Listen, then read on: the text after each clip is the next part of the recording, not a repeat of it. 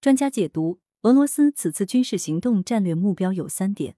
文阳城晚报全媒体记者孙子清，二月二十四日，俄罗斯总统普京宣布在顿巴斯地区发起特别军事行动。乌克兰总统泽连斯基当天晚些时候宣布全国实施军事管制，乌克兰局势急剧恶化。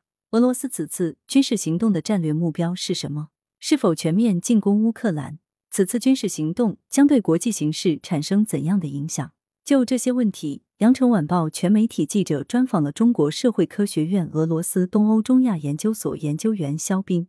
肖斌认为，俄罗斯此次军事行动的战略目标主要有三点：首先，扩大俄罗斯的战略缓冲区，至少是保证自身战略缓冲区不缩小，提高俄罗斯对抗美国及北约的能力；其次，威慑美国及北约，让他们在东扩问题上考虑到俄罗斯的利益；第三。告诫其他亲西方独联体国家不要损害俄罗斯的利益。至于全面进攻乌克兰，俄罗斯当然有这个打算，但可能暂时不会这么做。在肖斌看来，目前全面战争的可能性并不大。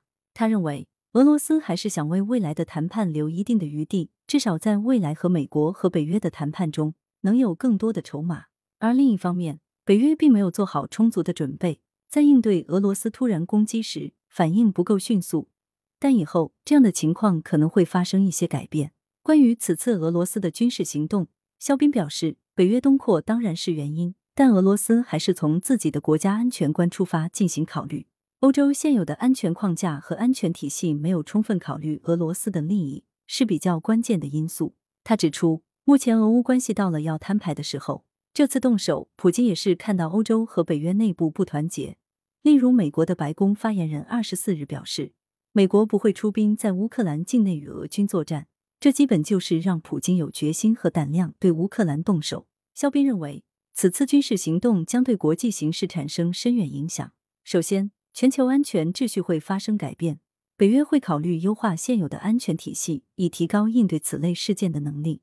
其次，在地区层面，围绕乌克兰或者说北约的东翼，关键大国之间博弈的频度和烈度都会增加。不仅仅是军事斗争，一些网络战、政治宣传战都可能出现。第三，俄罗斯将面临更大规模的经济制裁，让俄罗斯的经济发展处于更大的困境中。来源：羊城晚报羊城派，图片：新华社，责编：李媚妍。